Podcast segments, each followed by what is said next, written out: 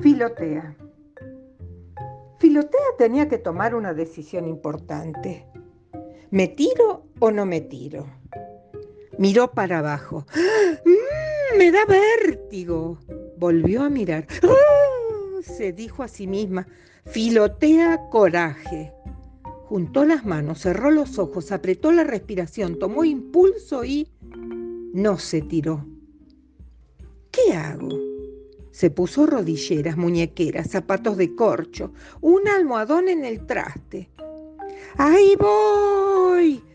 Un, dos, trrr. no fue. Es tan alto. ¿Y si me estrello? Necesito más protección. Se puso un chaleco neumático, un casco, un paracaídas en la espalda. Lo último fueron las antiparras. Entonces, sí, pegó un envión y ¡sa! cayó planeando sobre la vereda sin romperse nada. Las hojas, como filotea, siempre exageran un poco, pero al final, en el otoño, se animan y caen.